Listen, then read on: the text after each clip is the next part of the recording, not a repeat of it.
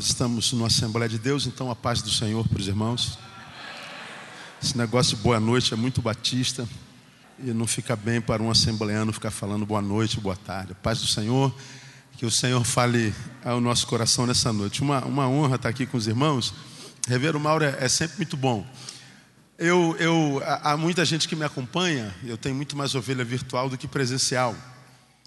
E sabem que eu rodo muito. Quinta-feira eu estava, terça-feira eu estava em Niterói, quarta no Rio, quinta em Brasília, é onde preguei à noite na manhã de sexta e sexta-feira fui para Bahia.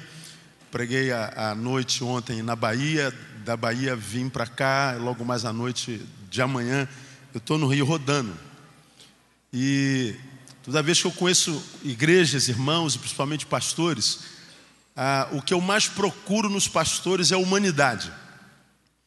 Nunca me interesso pelo currículo dele, pelo título dele, pelo tamanho da igreja dele. A única coisa que eu procuro nos pastores contemporâneos, se ainda resta algum fogo de humanidade nele. E, lamentavelmente, não é tão simples achar humanidade no pastor. O pastor sequestra o sujeito de tal forma que ele vira um personagem que cumpre um papel e obrigações o tempo inteiro, que é de tal forma ah, roubado pelo pastor, que ele não cuida mais de si e na sua vida quase que não tem mais sorriso, lazer, celebração. Ah, se torna duro, frio, não há mais sorriso, não há mais leveza no ser, não é? E quando, quando vim aqui pela primeira vez, conhecer Mauro foi um prazer, porque ah, ele só não tem leveza no corpo, no resto ele é muito leve. E quem tem leveza no resto vai viver leveza no corpo, mais cedo ou mais tarde. Não desanime, Mauro. E é muito bom achar humanidade no pastor de vocês, e não é por causa disso que Deus está fazendo na igreja de vocês o que tem feito. Vocês são uma das igrejas mais é, vivas, pujantes do estado do Rio Grande do, do Sul e a gente ouve falar de vocês por onde a gente passa. E o que Deus tem feito até aqui tem sido muito bom, mas o melhor ainda está por vir no nome de Jesus. O Rio Grande do Sul precisa de igrejas vivas, de igrejas relacionais, de gente humana, de gente que faz, pratica, mas que sobretudo se relaciona. Isso é evangelho. Então, uma honra estar aqui com os irmãos uma vez mais. Bom, eu sei que o Ari, como dos maiores teólogos que a gente tem no Brasil hoje, a cabeça mais pensante que eu conheço no Brasil hoje, é um mestre meu, vai, vai, vai passear sobre a teologia hoje.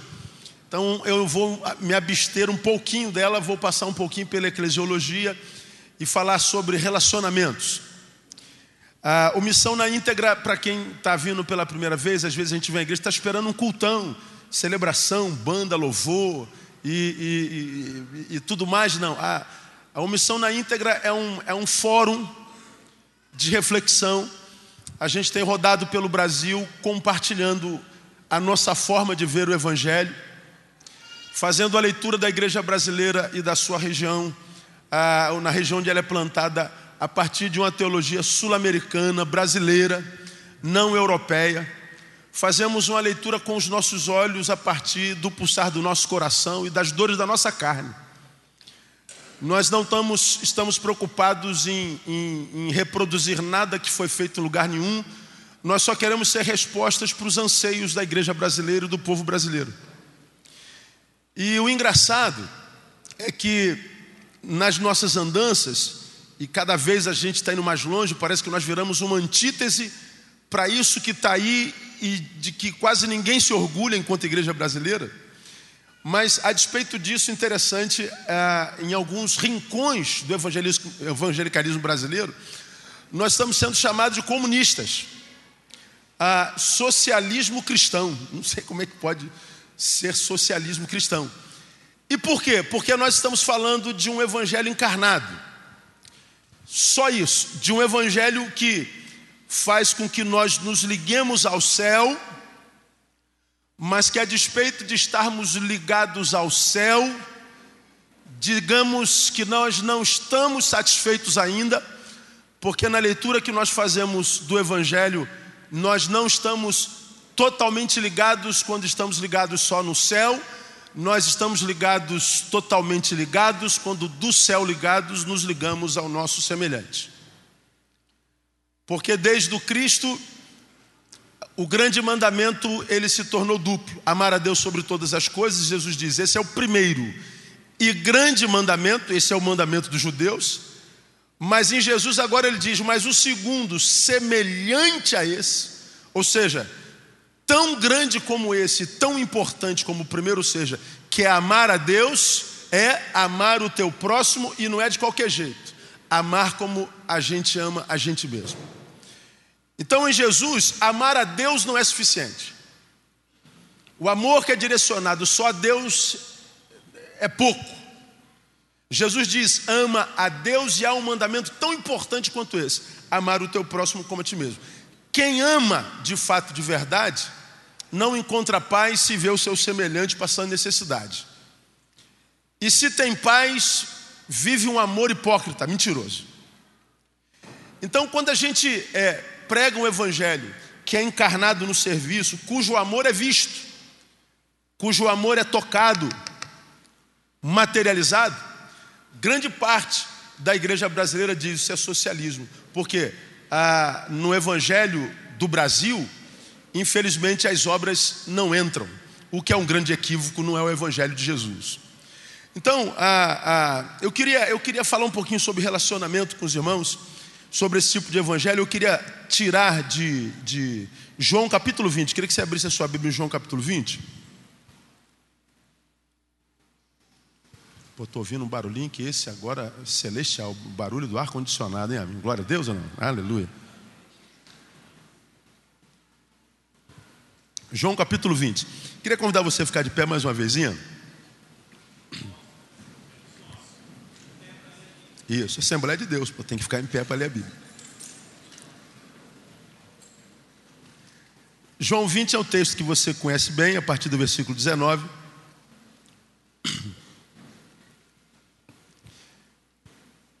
Onde está registrado assim: Chegada após a tarde naquele dia, o primeiro da semana, estando os discípulos reunidos com as portas fechadas por medo dos judeus, chegou Jesus, pôs-se no meio e disse-lhes: Pai, seja convosco. Dito isto, mostrou-lhes as mãos e o lado, e alegraram-se, pois, os discípulos ao verem o Senhor. Disse-lhes então Jesus segunda vez: Pai, seja convosco, assim como o Pai me enviou, também eu vos envio a vós. Aqui, não fecha não. Ah, nós vemos representado uma reunião apostólica os apóstolos que deram início, start à obra após a morte de Jesus, e nós vemos nessa reunião a igreja representada. Era uma reunião apostólica.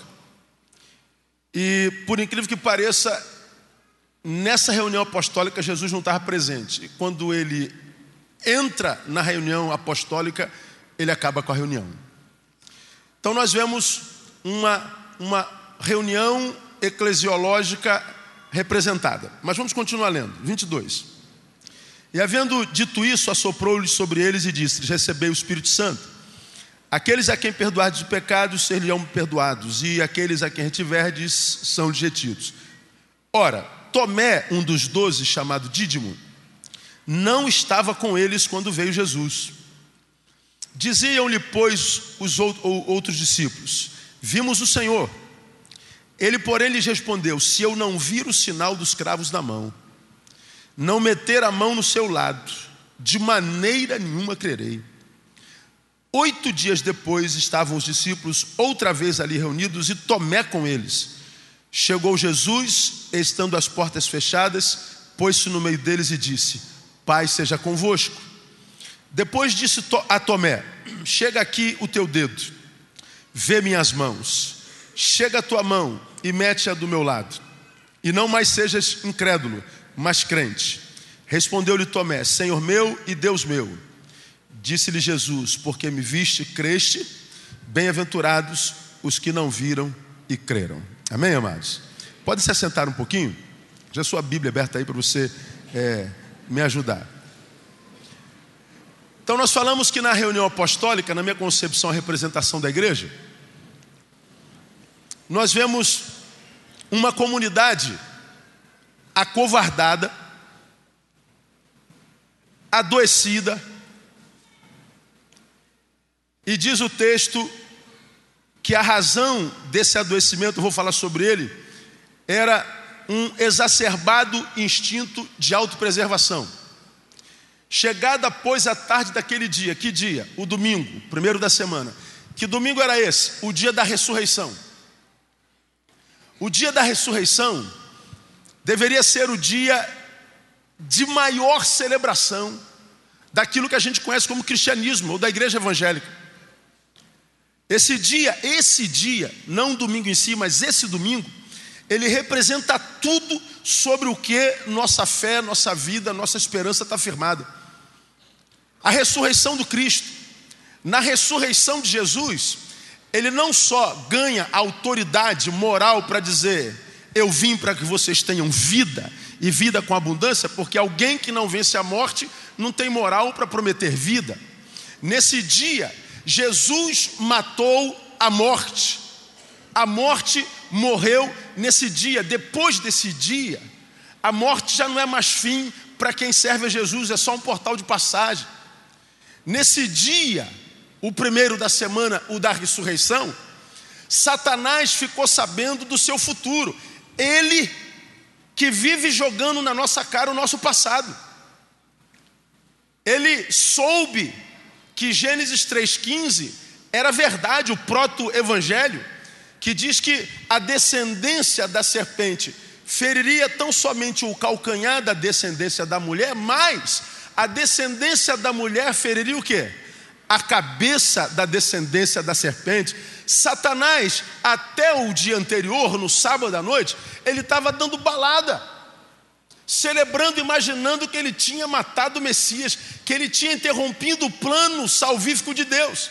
Ele achou que então ele agora era o Senhor do universo, só que era sábado à noite. No domingo, ele descobre que o futuro dele está traçado. Ele está deprimido, ele está desesperado. Jesus, quando. Opa, aleluia, vai ter louvor hoje? Glória.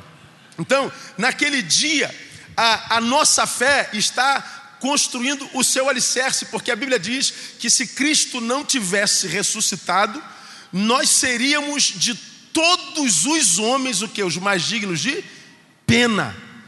Foi nesse dia, esse dia é o dia mais importante para o cristianismo. Esse é o dia que o nosso futuro estava sendo garantido, que as nossas dívidas estavam sendo apagadas. Esse é o dia, o dia da ressurreição de Jesus. Agora, no dia da ressurreição de Jesus, nós acabamos de ler o texto, havia um grupo de cristãos, um grupo de crentes reunido. E diz que eles estavam com as portas fechadas por medo dos judeus. O que, que esse texto mostra? Uma reunião apostólica que revela uma comunidade acovardada, adoecida por um exacerbado instinto de autopreservação. Uma igreja que, ao invés de estar firmada na promessa do seu Cristo e na esperança da ressurreição, fechado na vocação para a qual foram chamados, era uma igreja acovardada no presente, porque estava voltada para o passado, lembrando do que haviam feito anteontem a Jesus Cristo. Uma igreja covarde. Uma igreja medíocre. Costumo dizer, eu tenho 48 anos de idade, que desde que eu sou garoto, eu ouço muitos jargões na igreja evangélica. Mas o mais comum é: está amarrado Satanás, Está amarrado Satanás? Está amarrado Satanás? Está amarrado Satanás? Quem já ouviu essa frase, está amarrado Satanás? Levante a mão. Quem já ouviu pelo menos cem vezes essa frase na vida? Levante a mão. Quem já ouviu umas mil vezes na vida essa frase? Levanta a mão. Está amarrado Satanás, está amarrado Satanás, está amarrado Satanás. E eu costumo brincar dizendo o seguinte: ou Satanás é especialista em desatar nó, ou nós não sabemos dar nó, ou uma coisa ou outra, porque quando eu olho para o mundo que jaz nele, eu vejo Satanás soltinho, brincando com uma liberdade, como se ele ainda fosse o senhor desse negócio. No texto lido, quem está amarrado não é Satanás, são os apóstolos. estavam reunidos com a porta fechada por medo dos judeus. Uma igreja representada nos seus apóstolos, presa ao passado e porque presa ao passado, inútil no presente, acovardada por causa do instinto de autopreservação. Por outro lado, nós vemos um indivíduo, Tomé, meu personagem preferido na Bíblia Sagrada, e na minha concepção, mais injustiçado pelos pregadores contemporâneos. Tomé entrou para a história como sendo homem sem fé. Não seja como Tomé. Tomé não é, é referência para nada. Não, não, não seja como Tomé. Você precisa crer. Não seja como Tomé é o incrédulo. Tomé é sem fé. Pois é, Tomé é sem fé na cabeça de quem não conhece a vida de Tomé. Veja, nessa primeira reunião, a da igreja adoecida pelo instinto de autopreservação, amarrada, Tomé não estava lá. Tomé estava ausente. Tomé é um ser humano cheio de coragem para viver a verdade, a ponto de revelar a sua subjetividade, suas crises, seus medos aos seus irmãos, mesmo com o risco de ser rejeitados por eles. Jesus aparece, Tomé não está. Quando Tomé chega, e Jesus veio você não veio, rapaz, perdeu a benção. Onde é que você estava, rapaz? Meu Deus, você, você, você não, rapaz, Jesus esteve aqui e você não estava aqui. Tomé, põe para fora o que habita o seu ser. Olha, gente, eu não creio. Vocês me desculpem. Se eu não tocar na mão, no pé, no lado, se os meus olhos não verem, eu não creio. Tomé, quando diz eu não creio, a despeito de todos dizerem ele esteve aqui, Tomé não está dizendo ser um homem sem fé, Tomé está sendo um sujeito macho que diz assim: eu gostaria de crer, mas eu não vou mentir para ficar bem com vocês, eu não vou fingir que eu estou na mesma fé de vocês, que eu estou na mesma a, a, graça de vocês, aspas, que eu estou na mesma vibe espiritual de vocês, porque eu não estou, eu estou em crise eu estou sentindo dor, eu estou sentindo saudade, eu estou com medo, eu, tô, eu sou um, um, um, ser com crise de fé, e me desculpem, eu não creio. Bom, quando o Tomé faz isso, ele corre o risco de ser rejeitado, de ser julgado, de ouvir quem me diria, hein, rapaz, um apóstolo como você, que tipo de crente é você passando por essa crise? Levanta essa cabeça, rapaz. Você não tem vergonha de estar passando pelo que você está passando? Tomé diria: não, não tenho não. É o que habita meu ser nesse exato momento. Se não acontecer o que eu estou dizendo, se eu não vir, eu não creio. Então nós temos uma igreja acovardada, que para a qual, quando Jesus chega, acaba com a reunião, e nós temos um sujeito em crise, que não permitiu que a crise lhe transformasse no hipócrita. Um sujeito homem que continuou fiel a Jesus a despeito das dores que sentia. Eu acho isso tremendo. Nesse episódio, nós aprendemos, portanto, que nem sempre quem está junto está em comunhão,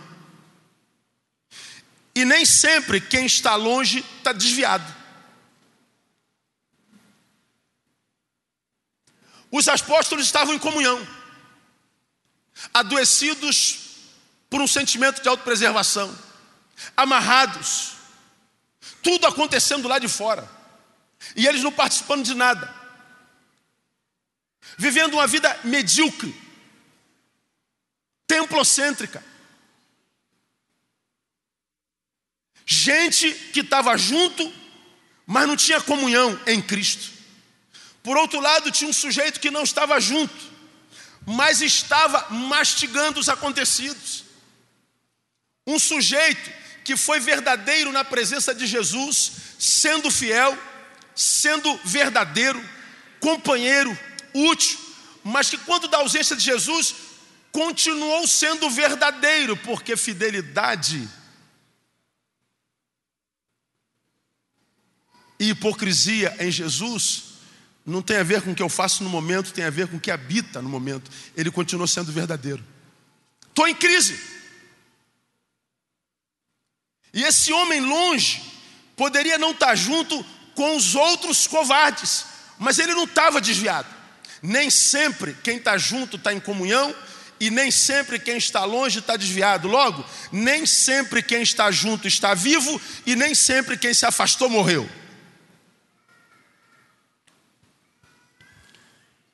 Falar sobre o assunto me pareceu pertinente, porque nos leva a refletir sobre a qualidade das comunidades que estão formando os discípulos de Jesus hoje. Que tipo de igreja temos sido nós? Que qualidade de discípulos temos sido nós? Que tipo de comunidade temos sido nós, nós que formamos os discípulos de Jesus. Por isso que eu, eu, eu estou eh, tocando nessa tecla, porque isso nos faz refletir que tipo de comunidade somos nós que formamos os discípulos de Jesus e, se é possível, que tenhamos de deixar as comunidades para de fato nos encontrarmos com Ele. Porque no texto que nós acabamos de ler, Tomé só se encontrou com Jesus e viveu uma experiência profunda com Ele, porque na primeira aparição Tomé não estava. Eu acho isso de uma, de uma, de uma necessidade reflexiva tremenda. É possível que eu esteja na igreja e, a despeito de estar na igreja, não consiga ter experiências profundas com Deus, em Jesus. Mas é possível que eu esteja fora disso que eu chamo de igreja, que pode ser só uma comunidade de frouxos, vivendo a teologia da manutenção, sendo inútil à sua geração tentando preservar a sua própria vida, é possível que eu tenha que sair disso para que, vivendo a minha crise em verdade, o Deus da verdade na minha crise me ache.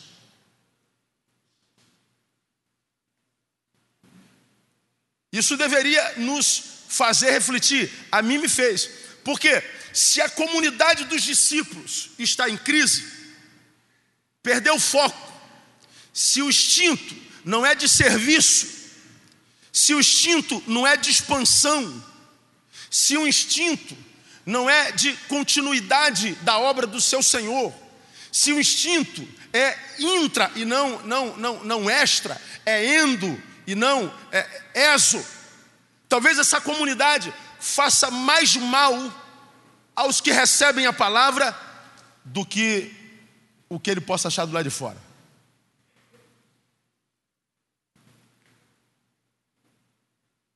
Que tipo de igreja temos sido no Brasil e que tipo de discípulos estamos formando? Porque discipulado no Evangelho só é possível ser levado a efeito se for através de relacionamentos.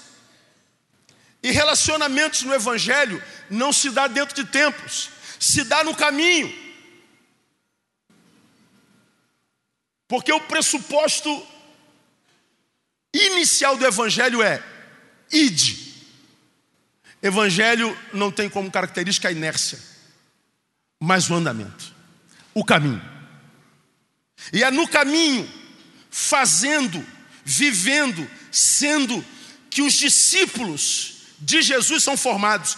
E formados no caminho, passam a conhecê-lo, se inserem, sabem das suas necessidades, e porque por ele passaram e se formaram, podem voltar capacitados para agora transformá-los e formar a outros. Não se forma discípulo de Jesus em reuniões, eventos e ajuntamentos. Que tipo de igreja temos sido nós? E é sobre o que eu quero é, refletir com os irmãos nessa oportunidade. Aí eu faço uma análise rapidinho de, primeiro, a respeito sobre a, sobre a comunidade e depois sobre Tomé. Por exemplo, na comunidade da autopreservação, da comunidade da reunião, da comunidade inerte, da comunidade voltada para o passado, da comunidade que não se inseriu, da comunidade doente, quais são os frutos que nós encontramos nela? Eu tenho uma palavra que eu falo só, somente sobre isso. Nós vemos lá no texto que frutos nós vemos nessa comunidade inerte. Estando os discípulos reunidos com medo dos judeus. Primeira coisa que a gente acha numa comunidade que é voltada para si mesmo, medo. Eu acho que eu preguei sobre isso aqui, não preguei? Medo. Uma comunidade de apóstolo inserida numa geografia e num tempo histórico onde morte morre, Jesus ressuscita, a história dividida, a implementação da salvação é feita, as promessas são cumpridas, o futuro é batizado pela esperança e a igreja inerte. Por quê? Medo. Medo dos judeus. Como é que eu defino medo? Medo é fé na derrota. Medo é fé na derrota. Vamos juntos para a gente gravar? Medo é fé na derrota. Posso ouvir só as mulheres para gravar? Homens, vamos juntos para gravar de uma vez?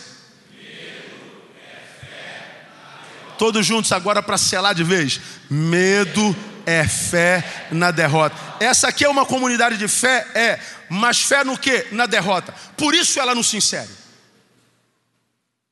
Por isso ela não muda, por isso ela não transforma. Por isso ela não faz. Por isso ela não muda, por isso ela não serve, por isso ela não passa de um grupo de gente reunida para preservar a própria vida. De gente que é adoecida pela teologia da manutenção. Por isso, a igreja brasileira, talvez, ela cresça em número como nunca antes na história desse país, mas nunca foi tão insípida. Nunca foi tão pouco transformadora. Nós nos transformamos numa igreja no Brasil que nunca antes na história tivemos tanto dinheiro e nunca investimos tão pouco em missões. Nunca tivemos tantos meios de comunicação e tanta teologia.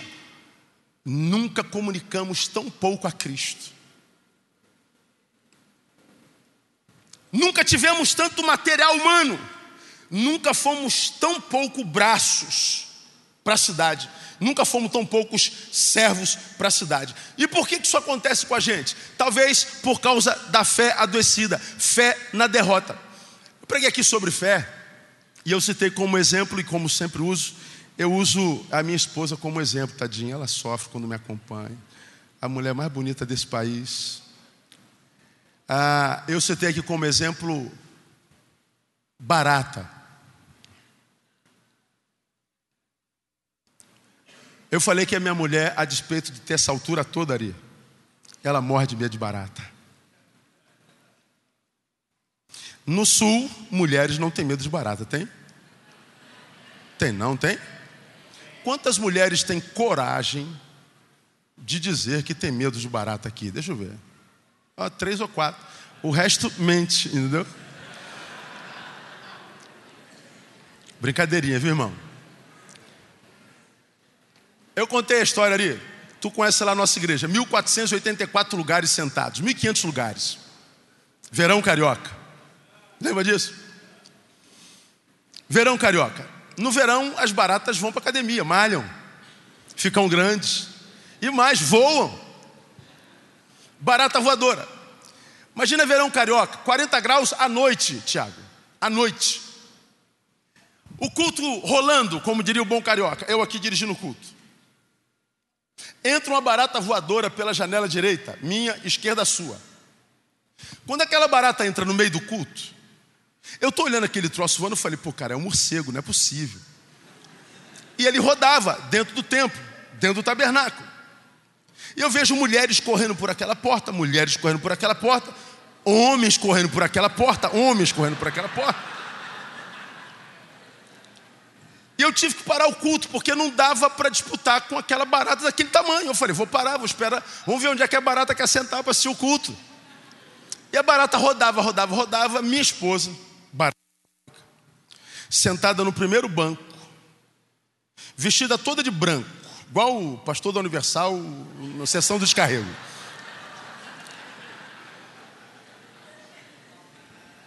Ela não via o que estava acontecendo atrás. A barata roda, roda, roda, roda, roda, roda, roda, roda, roda. E quando a bendita ou maldita pousa, onde é que você acha que ela pousa? Na perna da André. E ela tem pernão. Ela está sentada no primeiro banco. Ari, a barata pousa. Quando ela vê que é uma barata, meu irmão, ela levanta igual uma louca. Uau! Sai correndo pelo corredor da igreja. Eu falo, irmãos, minha, minha esposa não está endemoniada, ela está embaratada. Tenham misericórdia. Você imagina a primeira dama gritando com a mão para cima. Ah! Falei, vão filmar, vão botar no YouTube e vai ficar famosa. Tudo isso por causa do quê? Do que? Do medo. A barata não tem nada a ver com isso. Porque quem estava sentado do lado dela nem se mexeu. O problema não é a barata, é o medo. O que é medo mesmo? Fé na derrota. Quando eu olho para o que precisa ser feito, transposto, vencido, eu olho com fé de que eu vou perder, e porque eu vou perder, eu nem tento fazer, porque eu sei que o fracasso é certo. E com medo do fracasso, eu não tento.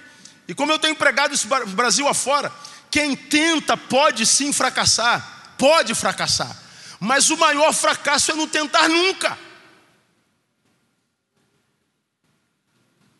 O que amarrou os discípulos? Medo. Há uma obra a ser feita lá fora. Há uma missão a ser cumprida lá fora. Há um Deus querendo usar-nos lá fora. Não basta que, como discípulos de Jesus, de dentro da igreja, finjamos estar fazendo alguma coisa apenas orando. Nosso papel vai além da intercessão. Nós precisamos pedir a Deus, sim, para que responda às nossas orações, mas temos que dizer a Deus: Deus, faça de nós a resposta da oração de outrem. Queremos que tu nos abençoe, mas nós queremos ser o canal da tua bênção na vida de alguém. Nós queremos viver uma vida que vai além do instinto de autopreservação. Nós não queremos ser uma igreja inútil.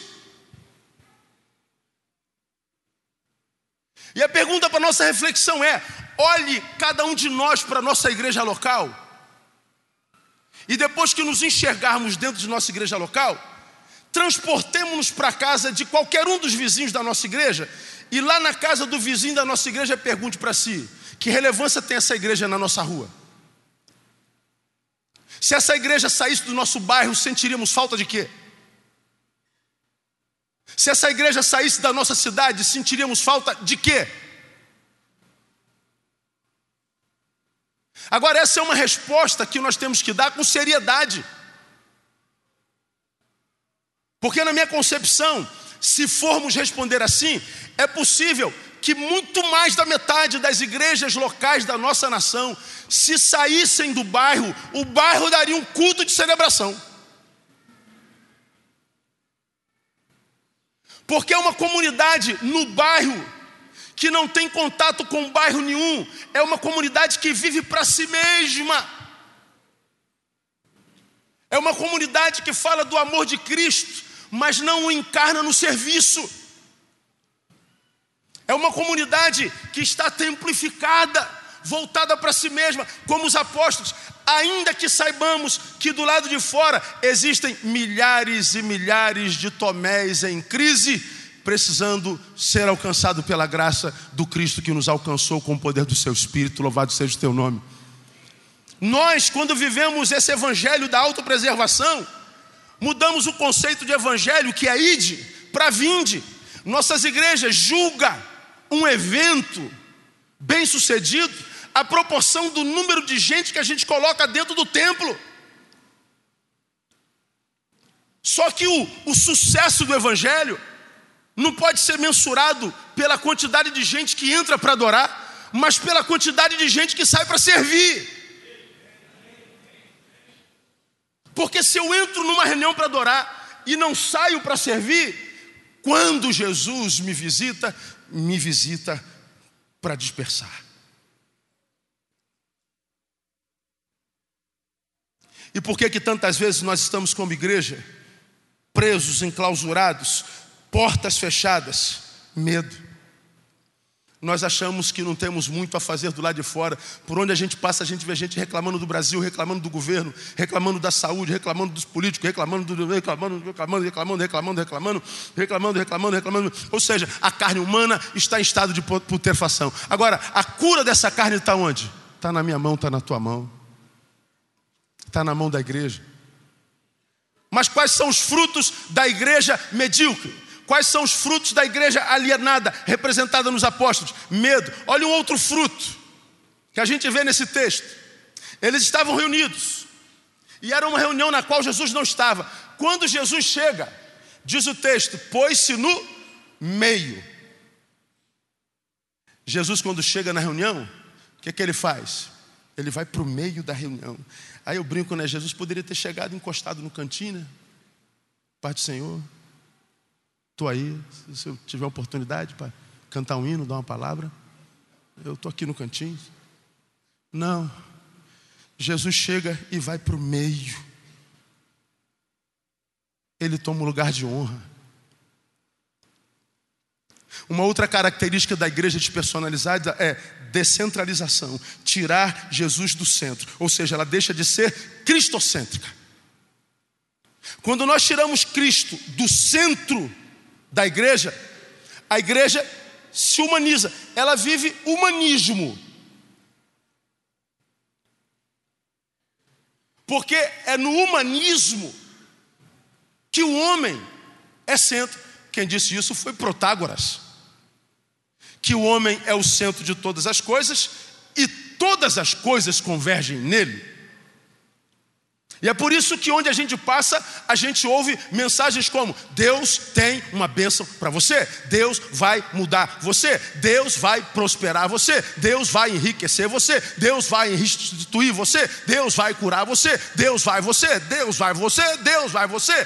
E a gente então enche a igreja de gente imaginando que quando a gente chega na igreja nós vamos para o centro e ele vem nos servir. É exatamente nessa igreja que a tal da teologia prosperidade está certa.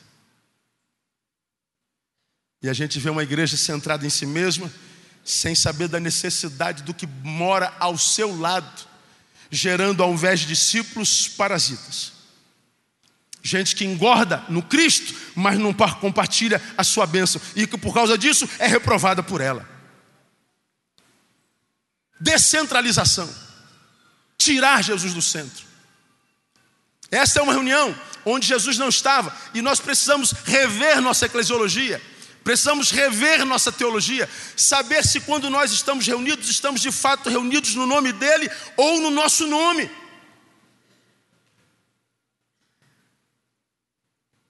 Rever a razão que nos traz aos nossos ajuntamentos, rever a razão que nos traz à igreja. Será que nós vemos ou viemos aqui para aprender dele, sermos treinados por ele? Porque a visão que eu tenho é de que muitos de nós imaginam que a igreja é um, é um, é um, é um, um campo de refugiados do mundo. Me ferir o mundo, venho para a igreja para ser cuidado e aqui ficar. Não, igreja não é só um campo de refugiado do mundo, é uma escola que capacita a gente para transformá-lo.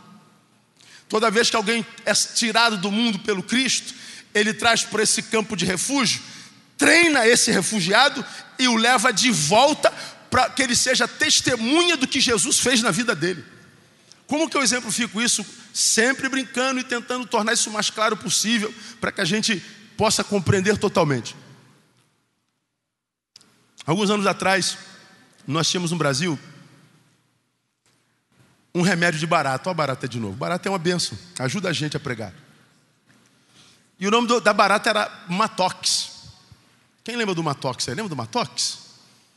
Matox era uma, um aparelhozinho que vinha dentro de uma caixinha de plástico, que ele tinha comida de barata dentro e era posto no canto das salas, dos quartos. A barata, quando chegava perto daquela, daquele matox, barata não sabe ler, achava um manjar dentro do matox e comia até não aguentar mais. Morria? Não. Ela sai de lá dando glórias a Deus, porque achou um dono da casa generoso que a alimentou muito bem. E ela voltava para casa para contar a benção.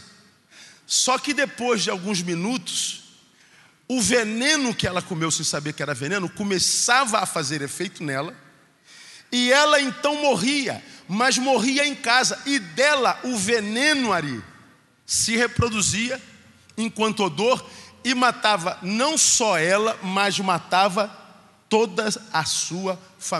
Era uma barata oficina terrível, era uma carnificina. Ela comia, morria e matava a todos. Como o Evangelho é o oposto. Nós estávamos mortos nos nossos delitos e pecados. Nós nos alimentamos de Cristo e fomos ressuscitados recebemos nome novo, veste nova, fomos selados pelo seu Espírito Santo. Ele nos pôs de pé, nos chamou, nos vocacionou e agora nos pergunta: está feliz agora? Você diz: agora estou. Então ele pega a gente, leva a gente para o lugar de onde nos tirou e diz: agora conta com a tua vida o que eu fiz nela e como eu te ressuscitei.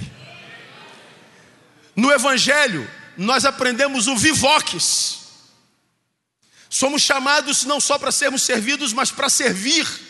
Nós somos chamados para modificar. E o Evangelho tem um Cristo no centro, que diz que nós somos o canal da bênção e não o fim dela. Nada do que Ele faz a mim pode terminar em mim, tem que chegar ao próximo. Mas essa marca não se encontra numa igreja que vive em si mesmada. Ela tira Jesus no centro, e no centro estão os homens que o compõem. Por isso, nas maioria das igrejas do Brasil, nós vemos tantos donos de igreja. Gente que acredita que é dono da igreja mesmo.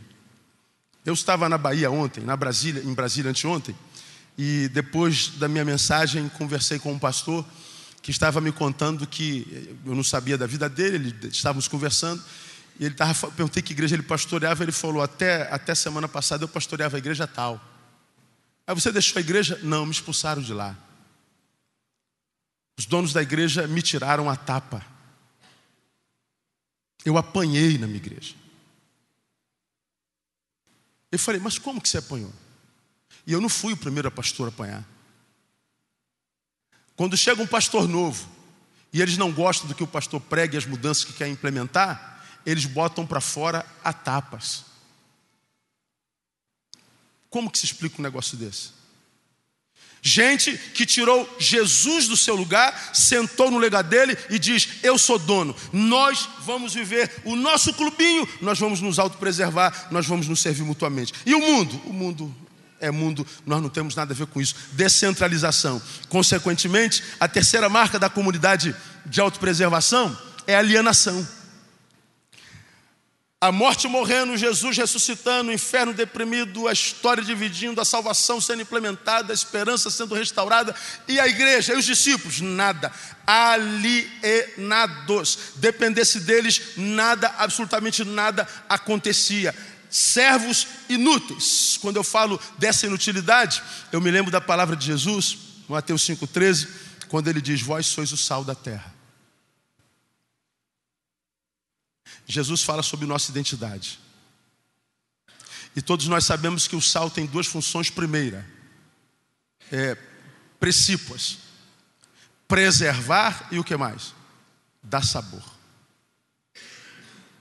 Jesus está dizendo: vede a terra, ela passará por um estágio de putrefação em vida, deteriorização, e ela vai perder sabor. E a única forma de interromper o que acontece na terra promovido pelo pecado, é a ação da igreja no caminho. Vocês são sal da terra. Vocês são responsáveis por impedirem esse estado maligno de ser. Jesus define nossa identidade. E definida a identidade, definiu a missão. Todavia, Jesus diz uma coisa interessante: mas se o sal não salgar, ele está dizendo, vocês podem saber o que são e ainda assim não sê-lo.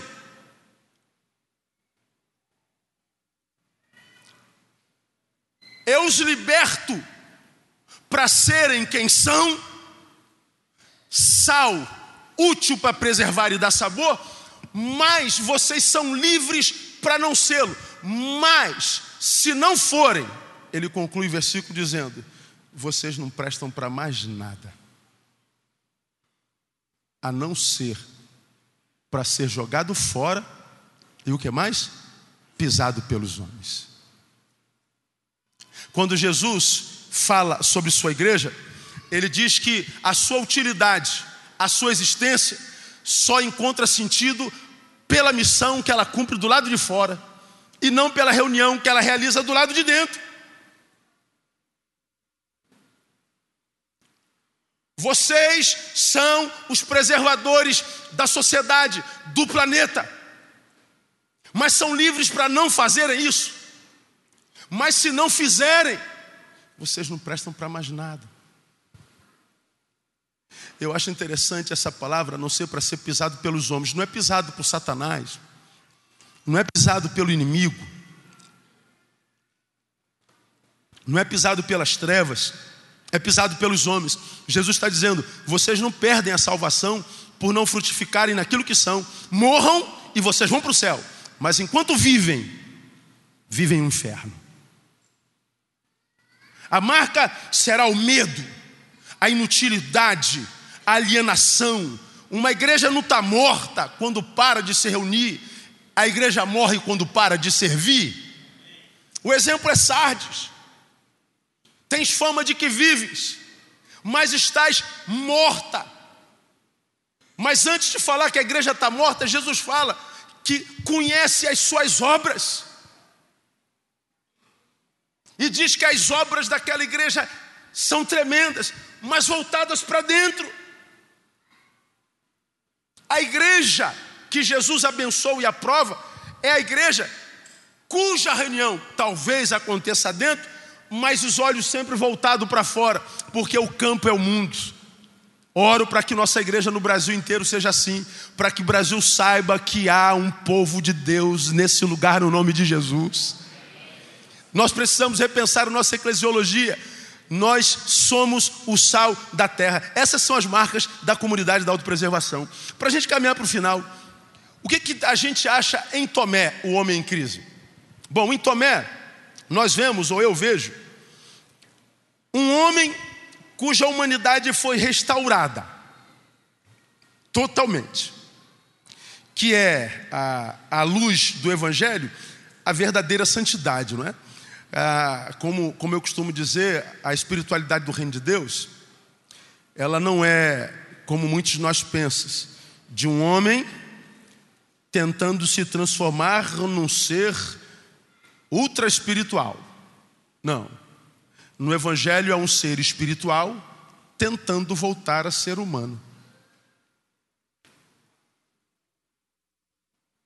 A humanidade que foi deformada pelo pecado, que faz-nos olhar o outro não com amor semelhante ao que nutrimos por nós, mas olhar um outro que é totalmente outro, com o qual não tenho relação de afeto nenhum, que por causa disso eu coisifico e não amo, eu uso. A relação da humanidade não é de amor, é de usufruto, é de subserviência é de massa de manobra.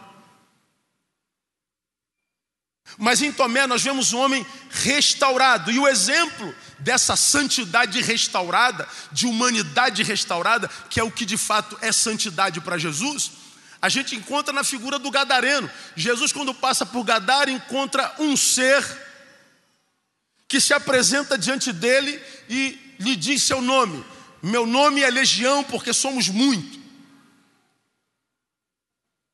E qual o enredo da história do Gadareno? Muitos em um, impedindo esse um de ser ele mesmo.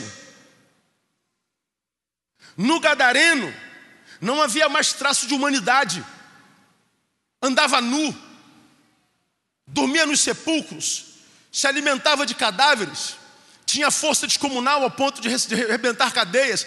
Jesus, quando está diante de um ser humano, no qual não há mais humanidade, Jesus entende então que ele está diante de uma abominação.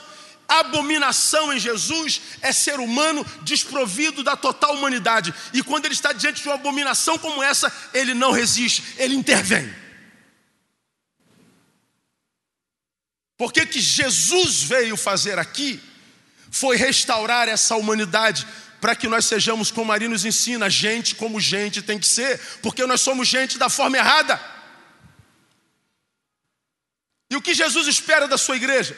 Que nós, da mesma forma, ao vermos uma sociedade desumanizada, coisificada, monstrificada, nós entendamos que nós estamos diante de uma abominação e que diante de tal abominação nós não nos permitamos calar.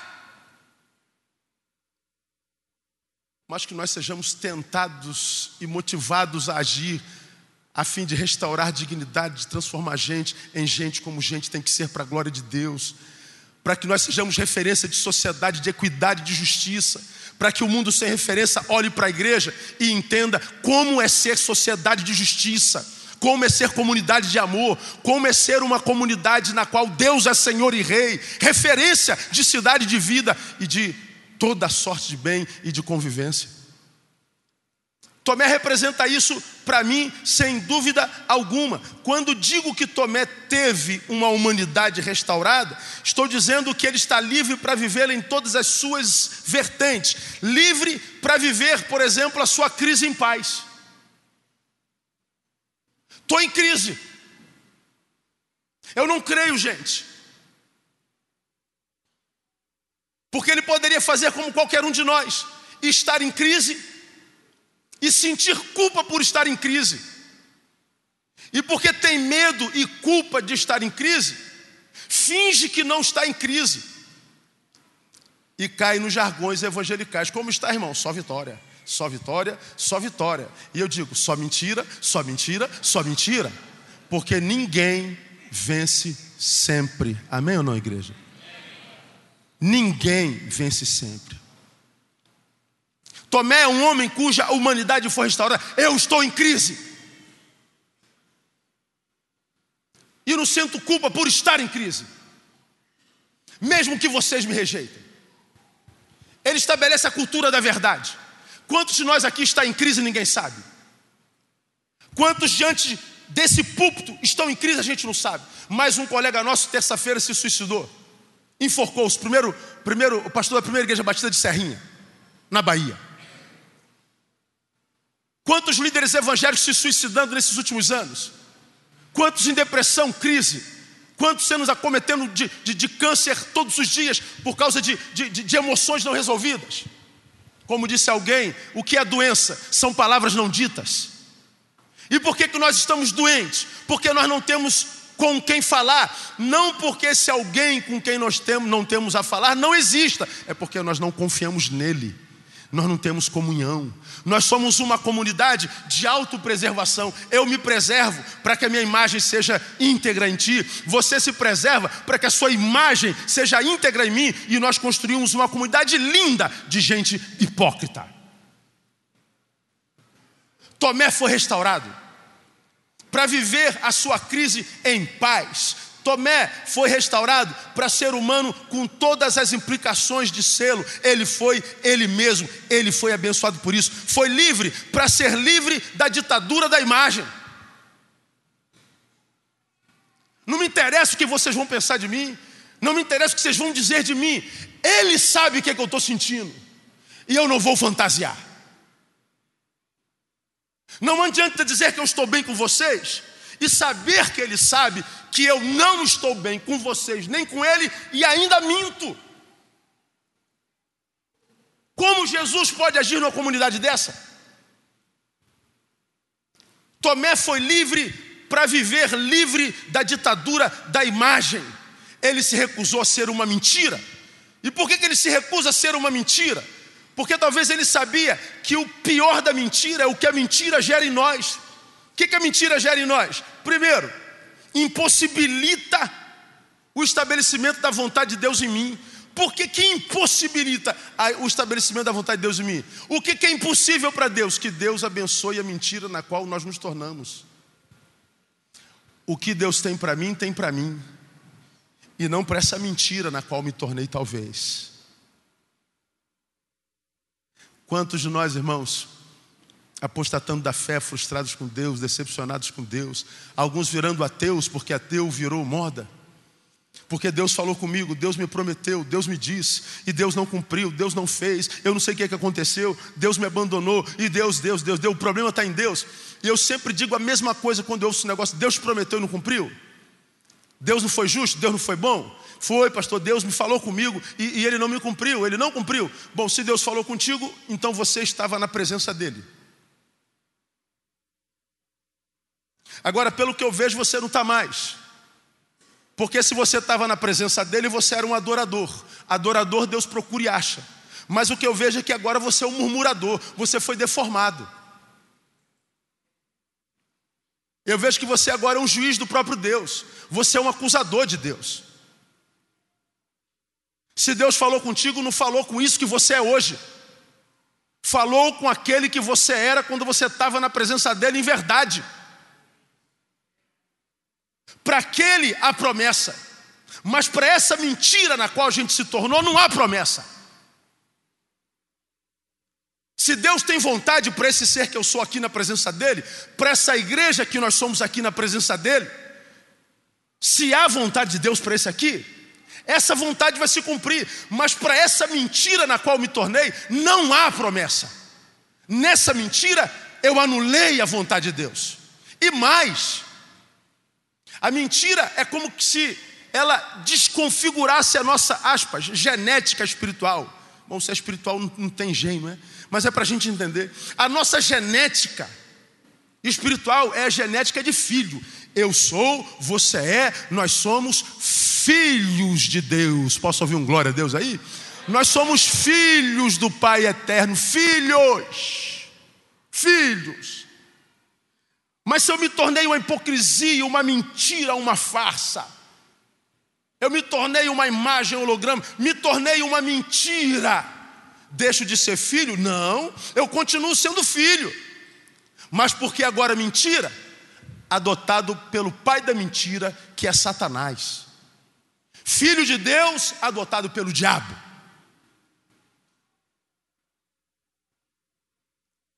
Tomé chega na igreja, Inútil diz: Eu estou em crise, mas eu vou viver a verdade da minha crise.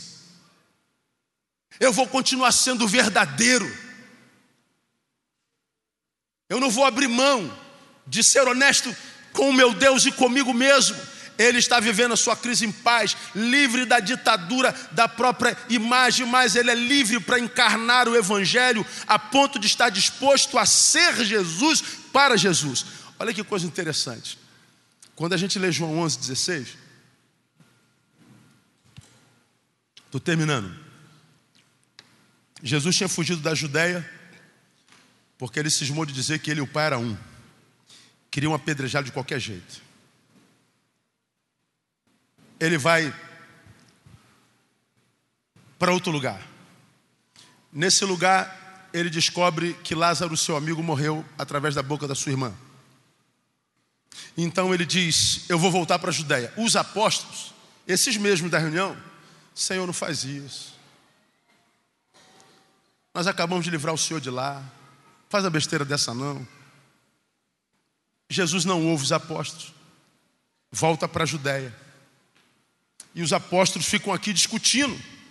Pô, como é que Jesus é cabeça dura, né? Meu Deus do céu, ela vai de novo. Vai morrer em Jerusalém, ele vai morrer, vai morrer na Judéia. Nós acabamos de livrá-lo de lá. Tomé está entre os apóstolos que discutem o retorno de Jesus e Jesus que retorna para morrer. Tomé está entre a discussão dos apóstolos e o retorno de Jesus. Tomé, em 11,16 de, de João, diz assim aos discípulos: Vamos nós também para morrermos com ele. Olha quem é Tomé. Vocês estão discutindo a postura de Jesus. Jesus vai morrer, gente. E se ele vai morrer, vamos nós também para morrermos com ele. Na cabeça de Tomé não estava a hipótese de voltar para a Judéia para salvar Jesus. Na cabeça de Tomé estava selado: Jesus vai morrer e eu vou morrer com ele. Na cabeça de Tomé está dito: eu prefiro morrer com Jesus do que viver sem ele. Tomé está disposto a ser Jesus para Jesus. Jesus não morreu por nós, Tomé está disposto a morrer por Jesus. Tomé é livre para viver esse evangelho que encarna no ser o mesmo espírito do Senhor que o salvou. Não da autopreservação, mas da total doação. Não o da recepção de graças ou bênçãos, mas do abraçar completamente o privilégio de ser um canal delas na vida de outros. Esse é Tomé. Tomé era tão abençoado que o texto que nós acabamos de ler diz que oito dias depois, Jesus volta na mesma reunião e Tomé estava lá. Olha que coisa linda. A primeira vez que Jesus veio, Tomé ausente. Jesus cumpre o que tinha que cumprir depois da sua ressurreição, e ele estava indo assunto aos céus, e aí ele lembra: não, tem um filho meu que eu preciso cuidar. Tem um filho meu em crise.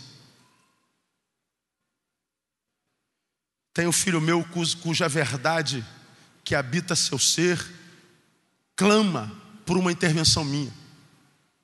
E oito dias depois, Jesus voltou só para Tomé. Quantas vezes, irmãos, a gente fala com Deus, Jesus, pedindo que Ele venha para nós, e nós temos a sensação de que Ele não está nem aí, já passou por isso? De que não vale a pena orar? De que não adianta se ajoelhar, clamar, urrar? Mas diz o texto que para o indivíduo em crise, Jesus voltou. Na comunidade que se autopreserva, ele acaba os sonhos. Vocês querem se autopreservar? Pois eu lhes digo: como o Pai me enviou, vos envio a vós. Acabou a reunião. O Evangelho se vive do lado de fora. Eu não vim aqui para manutenir seus desejos. Eu vim aqui para lhes fazer missionários. Jesus muda a perspectiva existencial daquela, daquela igreja. Se o sonho era estar para preservar, Jesus diz que a ordem é sair para salgar. Já teve um desses missões na Intra que eu preguei sobre a igreja de Sardes que Jesus disse que se aquela igreja não se arrependesse, ele viria sobre ela como ladrão. Apocalipse capítulo 3. A palavra ladrão no Apocalipse é a mesma palavra ladrão de João 10, 10. Quando ele diz que o ladrão não vem senão para matar, roubar e destruir, ele faz alusão ao diabo. O diabo vai se levantar contra vocês para matar, roubar e destruir. Mas a igreja de Sardes, hipócrita, tem fama de que vive, mas está morta. Ele diz: se vocês não se arrependerem, eu serei o ladrão contra vocês. Quando o nosso inimigo é Satanás, nós estamos diante de uma possibilidade de vitória certa. Mas quando Deus é o nosso inimigo, nós não temos esperança, irmão. E corremos o risco de ver Jesus voltar não para nós, mas contra nós, e que Ele tem misericórdia de nós. Mas para Tomé ele volta. Ao discípulo em crise, mas verdadeiro, que o ama de verdade, ele possibilita experiências mais profundas, mais profundas, mais profundas. Todos viram a Jesus, só Tomé o tocou. Todos ouviram a Jesus coletivamente, Tomé o ouviu individuadamente, individualizadamente. Tomé teve experiências profundas com o Senhor, de tal forma que ele diz: Senhor meu e Deus meu, tu não és mais só Deus meu, tu és meu Senhor, eu vou te servir. E ele o fez até o final da sua vida. Termino dizendo: Deus tem mais prazer no indivíduo em crise do que numa comunidade ufanista inútil. Deus não espera nos seus discípulos a imagem de um super-homem.